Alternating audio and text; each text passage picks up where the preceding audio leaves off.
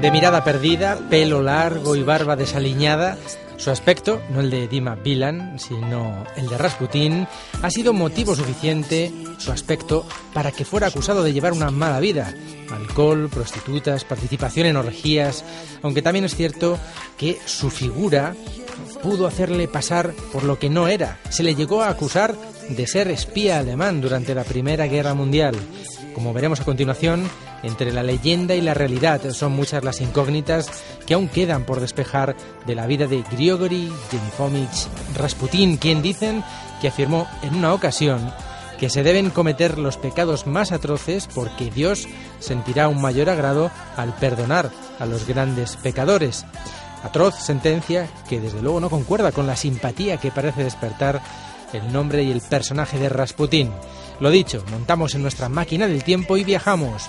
Nos espera Juan Antonio Cebrián para hablarnos del monje loco.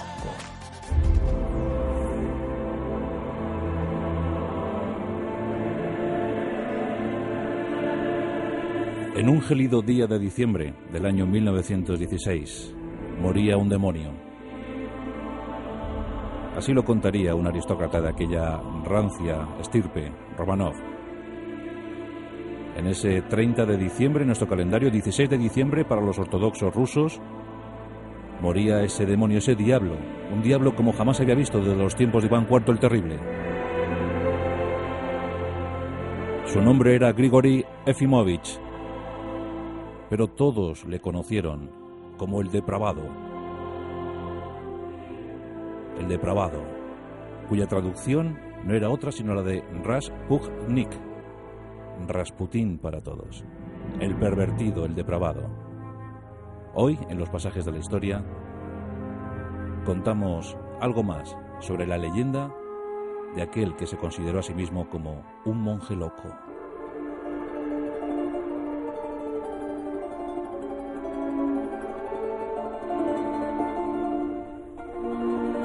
Nos encontramos en el último tercio del siglo XIX, en la lejana Siberia occidental, una tierra pagana, desolada, una tierra olvidada. Los cosacos iniciaron su conquista en el siglo XVI, pero poco más. Siberia estaba a merced de la suerte, y en aquel terruño, en aquel inmenso terruño, crecieron personajes como Rasputín en una aldea llamada Prokoskoe. Hacia el año 1872, en esto es difícil siempre establecer una fecha, porque la, vida de Rasputín está cubierta por la nebulosa. Unas biografías afirman que nació en torno a 1864, otros dirán en torno a 1871, pero las más nos cuentan que en torno a 1872, en Prokoskoe, nació Grigori Efimovich. Tiempos duros y salvajes. Los Romanov daban sus últimos coletazos. Curiosamente, la dinastía iniciada por aquel demonio, aquel bélico Iván IV, aquella dinastía fundada por los vikingos rus, pues aquella dinastía iba a ver sus últimos momentos, iba a dar sus últimos estertores, de la mano de otro ser maligno. Eso es al menos lo que contaba la aristocracia, el ejército, la sociedad en general. Todos veían Rasputín como al anticristo, en 1872 nacía en Prokoskoe y fue creciendo pues al socaire de los elementos, en contacto permanente con el campo, sin formación académica alguna. Un chico violento, un chico salvaje, decían. Un chico que se tuvo que dedicar a ser cuatrero. Dicen al menos que se dedicó a ser cuatrero, que robaba caballos que le gustaba mucho las orgías, gustaba de las mujeres, y que en ese estado semisalvaje se alistó a una secta de las muchas que había por entonces en aquellos territorios perdidos del imperio ruso. Sectas que se escapaban de la ortodoxia, de la más eh, rancia y recta ortodoxia. Una secta oscura, una secta esotérica. Eran los Clisti, los Clisti, llamados así, porque eran flagelantes. Los Clisti estaban en contacto con los placeres de la tierra, los placeres terrenos. llegarían a lo celestial, a la fe verdadera, a través del dolor. Los flagelantes. La secta se había adueñado de aquel territorio.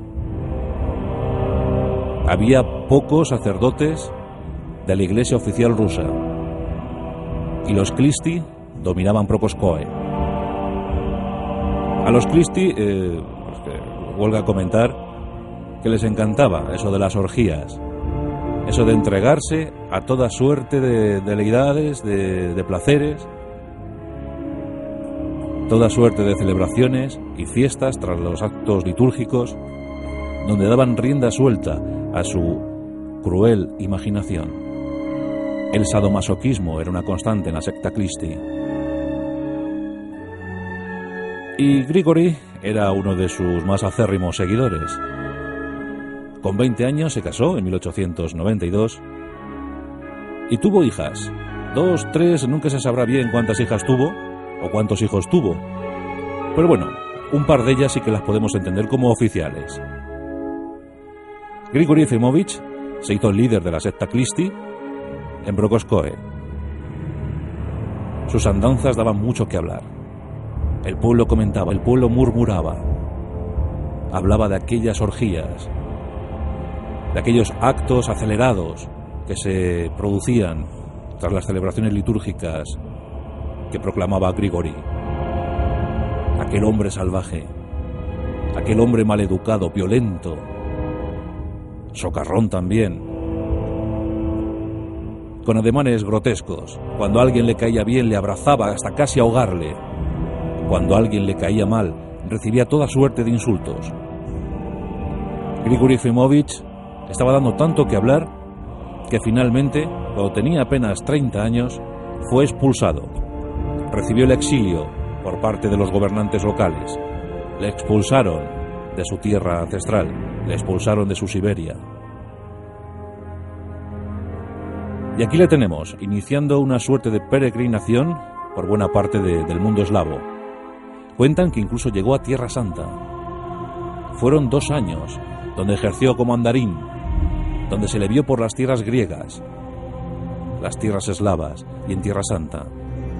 Dicen que en esos dos años fue acumulando conocimientos, porque lo cierto es que Rasputín tenía una mente prodigiosa. Cuentan que podía ver el futuro, que podía acertar a vaticinar toda suerte de biografías, toda suerte de acontecimientos. Y además, su querencia por lo esotérico le hizo aprender viejas técnicas de curación la imposición de manos, el conocimiento del hipnotismo. Sí, Rasputín era un perfecto hipnotizador. Manejaba perfectamente la mirada, una mirada profunda, una mirada vivaz, una mirada con tanto carisma que aquel que osaba enfrentarse a él siempre tenía que bajar el gesto. En 1903, regresa a la tierra rusa. Se le puede ver deambulando por las calles de San Petersburgo. Dice, cuenta que es un Starev. El Starev es el santo popular, es el adivino popular. Esa es la denominación rusa que se le daba a este tipo de personajes. Pues como Starev pasea por las calles de San Petersburgo. San Petersburgo, amenazada siempre por la revolución en esos momentos, pero todavía con cierto esplendor propio del imperio zarista. Rasputín el depravado, Rasputín el inmoral, tiene un objetivo, acercarse a la clase gobernante. A él le gustaba vivir bien, le gustaba estar eh, instalado perfectamente en el exceso. Y durante dos años proclama por las calles que él es capaz de curar, que él es capaz de adivinar, que es el mejor Starev de toda la Rusia, de todo el imperio ruso. Y esto no escapa a las clases eh, aristocráticas, muy snob, siempre deseando conocer algo nuevo, muy influenciadas por todo lo esotérico, por todo lo pagano, siempre a escondidas, siempre en la trastienda del palacio. En ese tiempo, la cultura teosófica circulaba libremente por San Petersburgo. La teosofía abrió la puerta a Rasputín. Los aristócratas rusos empezaron a recibir a Rasputín en sus salones. Rasputín era un ser maloliente, apenas se lavaba, no tenía la higiene como bandera. era grosero, maleducado. Pero decía las cosas con tanta convicción, con tanta certeza, que pronto muchas damas de la corte empezaron a doblegarse ante esos supuestos encantos. Ya os digo que la teosofía abrió muchas puertas, pero luego el propio carisma, la propia luz, el propio brillo de Rasputín abrió todas las que faltaban. Nos encontramos en noviembre del año 1905. Se ha superado una grave crisis, la Revolución de Octubre. Todo está a punto de estallar y por si fuera poco, en casa de los Romanov está instalada también la tragedia. Los Romanov, el zar Nicolás II y la zarina Alejandra, habían tenido cuatro hijas. Pero por fin, en 1904, había llegado el heredero. Alexei, el zarevich, aquel que era llamado a ser nuevo zar de todas las Rusias, el sucesor de Nicolás II. El atribulado Nicolás II, amenazado por todos los puntos del imperio. Alexei tenía el mal, un mal endémico en muchas cortes reales, en muchas familias reales. Alexei había recibido la hemofilia transmitida por su madre, la zarina Alejandra. La hemofilia provocaba grandes dudas sobre la, sucesión. La hemofilia podría terminar con la vida de Alexei y con la esperanza rusa. Los zares estaban afligidos y buscaban soluciones, las que no podían dar los médicos en ese momento. Nicolás y Alejandra escuchan, en boca de algunos aristócratas, los prodigios de los que era capaz aquel llamado Rasputín, y contactan con él. En noviembre de 1905, el zar Nicolás II escribía en su diario, Hoy he conocido a un ser prodigioso. Sin duda alguna, es un regalo de Dios, es un enviado de Dios. Se refería a Grigori Efimovich, se refería a Rasputín. Era el principio del fin para los Romanov. Rasputín Llegó al palacio. Los zares le recibieron a escondidas, en la penumbra de la noche. El niño Alexei, el zarevich, se encontraba atravesando por una severísima crisis. La hemofilia estaba adueñándose de su cuerpo, de su salud. Rasputín llegó a la estancia. El niño estaba postrado en la cama. Rasputín le tomó por las manos, le miró fijamente y con una imposición de manos Después de unos minutos, le dejó, le dejó descansando plácidamente. La zarina no daba crédito. Su niño se había recuperado. Se había recuperado milagrosamente y sin duda la culpa la tenía ese monje loco, que ya no era tan loco para ella. Era sin duda alguna un enviado de Dios. Los zares, entre ellos, desde entonces hablarían de su amigo. Hablaban de Rasputín como el amigo, el amigo enviado por Dios, empezaron a creer ciegamente en lo que decía Rasputín. El zarevich se recuperaba siempre que estaba en presencia de Rasputín. Era algo milagroso. Los zares no querían ni siquiera pensar que los prodigios de Rasputín fueran obra del maligno. Algunos aristócratas empezaron a desconfiar. Aquel monje loco pasaba demasiado tiempo en la corte, pasaba demasiado tiempo en palacio. Y por si fuera poco, en el transcurso de los meses, empezaba a manipular la conciencia, la voluntad, la dignidad de los zares. Rasputín se situó al lado, al lado de Nicolás II, y empezó a aconsejarle, empezó a asesorarle. Todos decían que el zar Nicolás estaba como eh, hipnotizado, como abrumado por los conocimientos, por la dialéctica de Rasputín. En 1907 incluso llegó eh, Rasputín a ordenar al zar que cambiara un arzobispo en su región natal, y el zar lo hizo. Fue la primera piedra de toque. Los nobles estaban ciertamente preocupados. Allá por el año 1911, no había una sola decisión adoptada por el zar que no sufriera la supervisión de Rasputín. Mientras tanto, las orgías se sucedían. Rasputín se daba la buena vida. Los prostíbulos eran frecuentados por Rasputín. Se cuenta que todas las prostitutas le conocían perfectamente. Las obscenidades de aquel monje loco eran más que conocidas, sobradamente conocidas. La aristocracia empieza a confabularse contra Rasputín. El zar lo conoce, lo sabe, pero ¿quién, sino él, puede curar a su hijo? Ordena a la policía secreta zarista que escolte a Rasputín, que impidan que nadie atente contra la vida de Rasputín y que a la vez elaboren informes sobre la conducta sobre la vida de Rasputín. La policía secreta empieza a observar esta vida licenciosa. Son informes que más tarde servirán para configurar la biografía de Grigory Efimovich. Cuentan que incluso en una ocasión mostraba sus genitales en un prostíbulo a toda aquella que quisiera verlo. Se lo pasaba realmente bien, pero los zares no querían saber nada, solo querían saber que su hijo se iba a curar y el que iba a cocinar esa curación era Rasputín.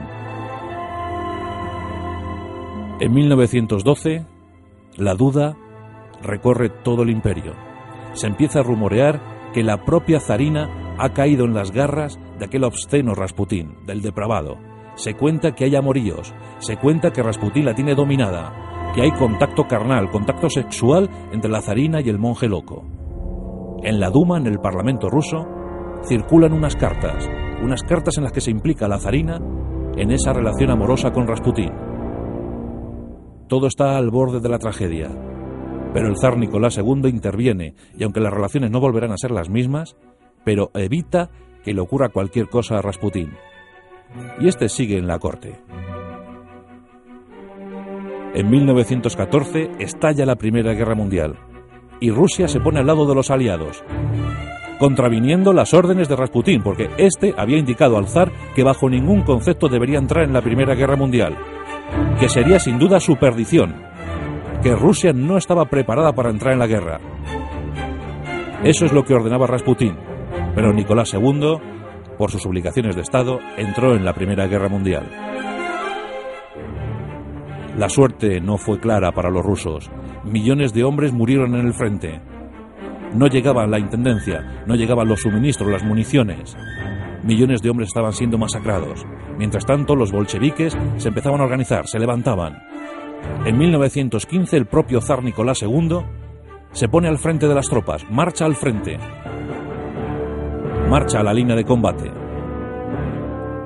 pero comete una terrible, una terrible contradicción. No había hecho caso a Rasputín en lo de la guerra, pero en este caso sí, sí, le dejaba al frente del gobierno, le dejaba prácticamente al frente del imperio ruso. El monje loco, el depravado, el perdido Rasputín, manejando los designios, manejando la vida del imperio ruso. Eso fue demasiado. El caos llegó al imperio. Puso en algunos departamentos, en algunos ministerios, a sus amigos. Puso a gente de escasa confianza, de escaso valor. Rasputín estaba viviendo su mejor momento, un momento de plenitud, de apogeo. Pero los militares ya no lo pudieron soportar. Todos querían matar a Rasputín. Únicamente le defendía la policía secreta zarista. En 1916, se empezó a preparar la conjura. Nos encontramos en el palacio del príncipe Félix Yusupov.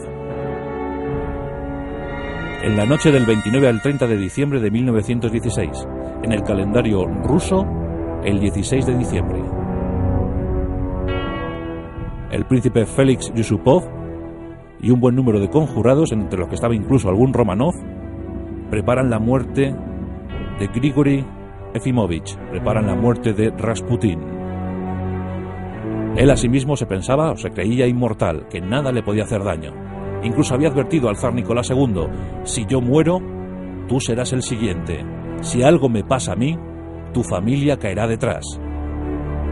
Debes conservar la vida de Rasputín, de lo contrario los Romanov caerán, se verán perdidos. Félix Yusupov, el príncipe Félix Yusupov, había pensado otra cosa. Invitó a Rasputín a su palacio, le invitó a una fiesta. Y este confiado acudió a ella. Félix Yusupov esparció cianuro en una bandeja de pasteles y en abundante vino. Durante horas, Rasputín estuvo bebiendo vino Era un alcohólico consumado, bebiendo vino y comiendo los pasteles con voracidad extrema. Comió, comió, comió, pero el cianuro parecía no hacer efecto. Parecía que no, no, no iba a caer, que no, no le pasaba nada, que no moría. En la planta superior, los conjurados estaban eh, tensos, temerosos. También en ese temor de, de, eh, de, pensar que el esotérico Rasputín les pudiera hacer algún daño. Finalmente Yusupov no pudo más. Se acercó a Rasputín, sacó su pistola y le disparó en el pecho. Rasputín cayó al suelo. Se movía entre estertores, entre lamentaciones.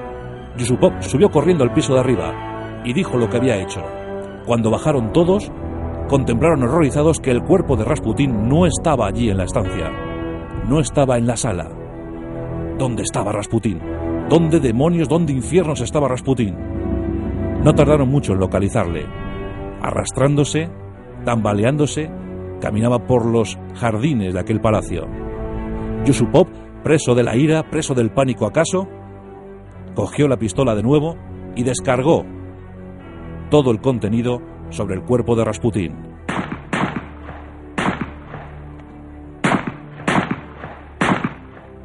Un montón de balas se incrustaron en el cuerpo de Rasputín. Los confabulados se acercaron con mucho sigilo, porque todavía pensaban que aquel demonio podría respirar, se acercaron al cuerpo de Rasputín. Le amortajaron con una tela, abrieron un orificio en el río congelado, en el Nemezma, y una vez que hubieron abierto ese orificio, ese boquete, incrustaron el cuerpo de Rasputín en el cauce fluvial. Era el fin de Rasputín. Pero el horror llegó cuando se descubrió el cuerpo horas más tarde. Cuando se descubrió ese cuerpo congelado, se comprobó con estupefacción que no había muerto por el veneno, que no había muerto por las balas. Rasputín murió ahogado Rasputín, atado con cadenas, amortajado con esa tela y con la superficie cubierta y helada del río Nemezma, murió ahogado, no consiguió salir al exterior, pero no había muerto por las balas. La imagen es sorprendente. Se ve a un Rasputín con los brazos en alto, como intentando romper el hielo. Había sobrevivido a sus asesinos, pero había muerto, ahogado y congelado en el río Nemezma. Los confabulados no sufrieron pena de muerte, solo exilio en sus eh, territorios de la campiña. Rasputín había muerto, y desde luego se cumplió su último y fatal vaticinio. Fue el final de los Romanov. Unos meses más tarde, estallaba con toda virulencia la revolución bolchevique. Los soviets se hacían con el poder, y los Romanov eran fusilados. El zar Nicolás II, la zarina Alejandra, el zarevich Alexei, las cuatro hijas. Todos murieron. Hombre, nació la leyenda de una pequeña que quedó viva, pero es muy difícil presumir que eso ocurriera.